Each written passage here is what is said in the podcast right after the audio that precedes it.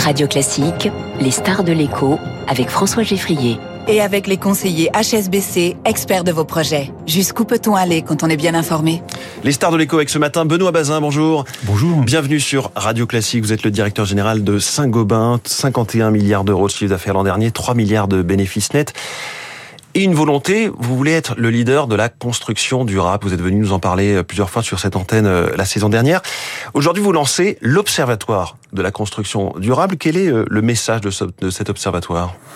La construction est au carrefour de trois grands enjeux, trois grandes crises, la crise climatique, la crise énergétique et la crise sociale. Le bâtiment fait 37% des émissions de gaz à effet de serre, a ponctionné trois fois plus de ressources que de croissance de population sur les 30 dernières années, et il faut loger 2 milliards d'habitants. Donc vous dites, on est le problème, mais on est aussi la solution. Exactement. La construction peut être une solution à ces, à ces trois crises, et c'est pour jouer notre rôle de chef de file de la construction durable, c'est notre vision stratégique que nous avons souhaité lancer ce baromètre, en quelque sorte avoir le pouls des différents acteurs de la construction de par le monde. C'est une enquête dans dix pays pour savoir où nous en sommes, où nous en sommes et comment avancer plus vite sur la construction durable. Une enquête, donc euh, observatoire mené euh, baromètre par l'institut CSA, qui confirme que le sujet est une priorité. Est-ce que vous vous observez des différences intéressantes, instructives selon justement les zones géographiques, les pays? Alors ce qui est intéressant, c'est que par exemple, la problématique environnementale est plus forte en Europe.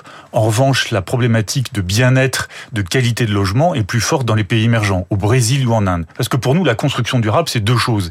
C'est du respect de l'environnement, mmh décarbonation, émissions de gaz à effet de serre, et puis surtout aussi beaucoup de bien-être des populations, des usagers du bâtiment, dans le bâtiment résidentiel comme dans les bâtiments de travail. C'est aussi qu'on part de plus loin, j'imagine, dans ces pays-là, en termes de qualité du bâti? On peut partir de plus loin, mais par exemple la notion de productivité, d'utilité sociale du bâtiment en Europe, que ce soit dans la rénovation globale des bâtiments privés ou bien dans l'utilité des bâtiments publics ou des bâtiments de bureaux, est très importante. Donc cette, euh, en fait, ce baromètre nous a enseigné que l'aspect environnemental est bien compris, l'aspect bien-être, qualité de vie au travail, à la maison, et lui peut être trop bas, et donc il faut documenter, expliquer et progresser sur ce domaine. Cet observatoire ancre aussi quelque chose qu'on sait ou qu'on subodore, mais le fait qu'on va trop lentement.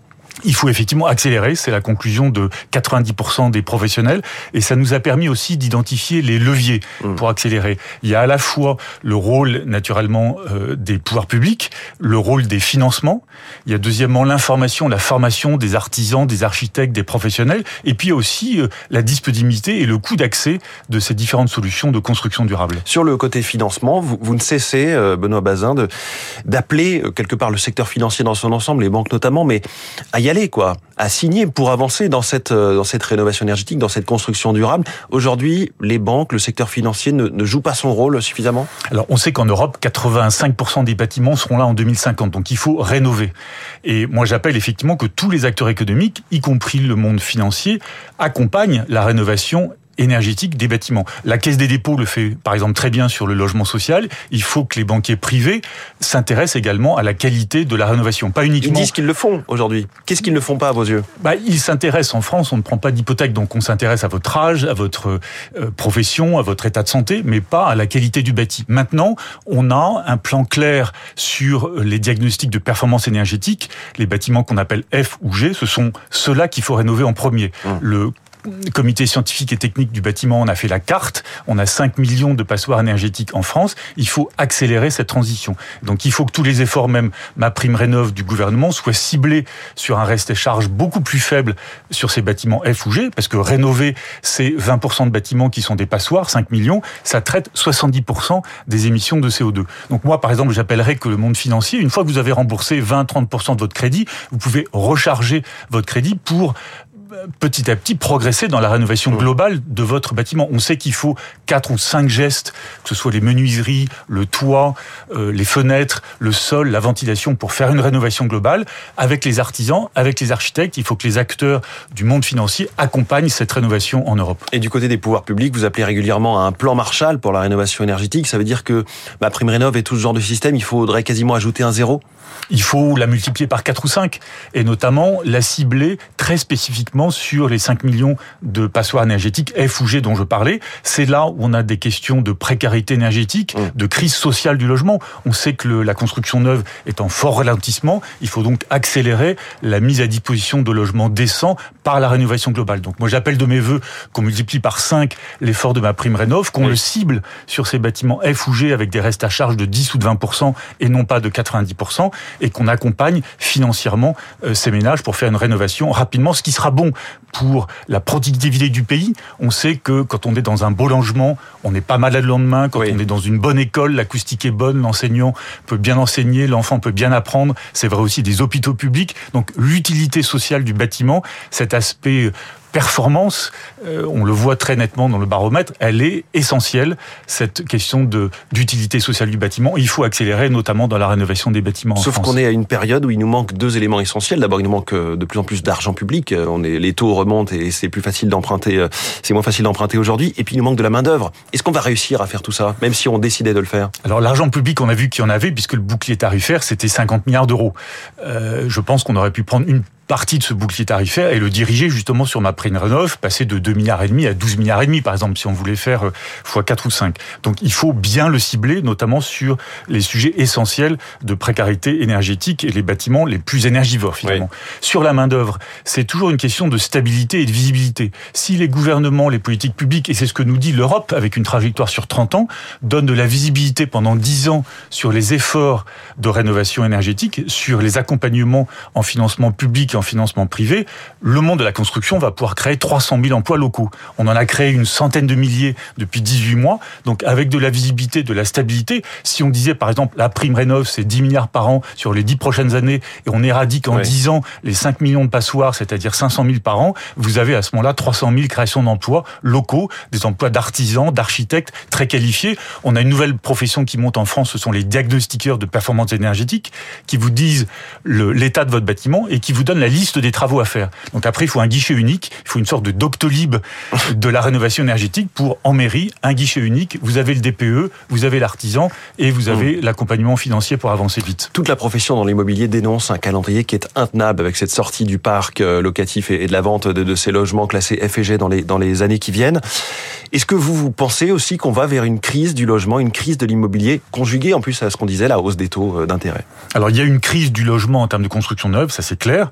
Donc euh, il y a aussi un frein mis par les maires sur la construction. Est-ce que les réformes de taxes d'habitation ont été dans le bon sens pour inciter les maires à, construire? Je pense que c'est une question qu'il faut se poser. Ça c'est sur la construction neuve. Tous les professionnels alertent sur le manque de construction neuve et sur la rénovation. Moi je pense et je suis convaincu qu'on peut y arriver, mais il faut cibler véritablement sur encore une fois, les bâtiments F et G. On en a la carte. Mmh. Mais est-ce qu'il faut, décaler le calendrier? Non, il faut pas décaler le calendrier parce qu'on va pas mettre des, des, centaines de milliers potentiellement de logements hors du parc et donc euh, faire non, ce choc d'offres. Les bâtiments F ou G, si vous voulez, euh, les dates c'est 2025 et 2028. Donc on a encore 3 ou 7 ans pour s'y préparer ou 5 ans. Donc il faut cibler les efforts à la fois de travaux et de soutien public mmh. sur ces bâtiments F et G. Pourquoi aussi? Parce que ce sont des personnes qui sont en urgence de précarité énergétique, qui doivent choisir si elles se logent décemment ou si elles se nourrissent. Donc ce sont ces personnes-là qu'il faut aider en priorité. Ce sera bon pour leur confort dans le bâtiment et un confort minimum, et ce sera bon également pour le climat, puisque ce sont les bâtiments, le CSTB nous le dit, qui sont les plus émetteurs de CO2. Donc, euh, comme toujours, il faut appliquer une règle de 80-20 qu'on connaît bien dans une entreprise. Traitons avec 80% des efforts, 20% des sujets, ce sont les passoires énergétiques en France. Benoît Bazin, directeur général de Saint-Gobain, on dirait que vous êtes totalement insensible à l'inflation. Je rappelais vos, principaux euh, chiffres financiers de 2022. Quand on voit des noms connus du verre en France, certes sans comparaison en termes de taille, mais Duralex ou Arc, on se demande comment vous faites chez Saint-Gobain, vous qui êtes évidemment historiquement aussi euh, dans ce secteur du verre. Bah, nous avons euh, eu une vision de long terme sur les coûts énergétiques avec des politiques de couverture, avec des politiques d'anticipation euh, de l'inflation et c'est ça qui nous a permis de tenir. Je vous rappelle que nous avons connu 5 milliards en 2021 et 2022 de hausse de coûts matières mmh. premières et énergie. Là, le FMI qui nous dit que l'inflation va continuer à 7% sur l'année 2023. Vous allez l'encaisser sans problème? Alors, on va continuer de traiter l'inflation. Je pense qu'on est quand même arrivé à une asymptote sur l'inflation. On voit d'ailleurs un tout petit peu de déflation sur certains matériaux. Donc, je pense que le pire est derrière nous. Mais c'est vrai que tous ces sujets-là, il faut les anticiper, il faut les accompagner. Nous avons beaucoup accompagné nos artisans avec du crédit, un milliard et demi de crédit gratuit aux artisans en France et également beaucoup d'anticipation des effets de hausse des taux avec des devis fixes chez Point P, chez CDO dans nos enseignes de matériaux de construction. Vous avez parlé de déflation. Le mot est important. Est-ce qu'il y a des, prix qui vont baisser? Bah, Il y a des prix, par exemple, comme le bois, euh, comme l'acier dans le monde de la construction qui ont commencé de baisser depuis l'été dernier. Donc oui, encore une fois, je pense que la bosse d'inflation est derrière nous. Maintenant, on va vivre dans un univers d'inflation probablement de 3, 4, 5% dans les prochaines années, plus élevé que ce à quoi on est habitué depuis 10 ans. Dernière chose, vous êtes récemment renforcé en Inde avec une acquisition euh, dans l'isolation par la laine de verre. Vous visez d'être un leader sur de nouveaux marchés au-delà de votre euh, terrain de jeu euh, traditionnel Toujours plus de, de, pays? Alors, le groupe est présent dans 75 pays. Le groupe s'est profondément transformé puisqu'en l'espace de 4 ans, nous avons fait passer nos résultats qui étaient à plus de 60% en Europe de l'Ouest. Maintenant, ils sont à 62% entre l'Amérique du Nord, l'Asie et les pays émergents. Donc, effectivement, une évolution géographique très forte. Nous avons basculé avec 38% en Europe, 62% Amérique du Nord et Asie. J'étais hier soir, il y avait le sommet France-Inde avec le ministre du Commerce de l'Inde. L'Inde est devenue le troisième pays en termes de résultats pour Saint-Gobain et nous y avons de très très belles perspectives avec notamment un leadership euh, très fort dans la partie vitrage et plaques de plate. Donc beaucoup de développement géographique à venir pour Saint-Gobain pour apporter finalement la bonne parole de la construction durable, impact pour le climat, impact pour le bien-être des populations partout dans le monde. C'est notre devoir, c'est notre rôle et notre ambition. Benoît Bazin, merci beaucoup, directeur général de Saint-Gobain qui lance donc son observatoire de la construction durable aujourd'hui et qui nous l'a expliqué sur Radio Classique. Merci beaucoup d'être venu en direct ce matin. Très bonne journée à vous. Il est 7h24 dans un instant, la politique.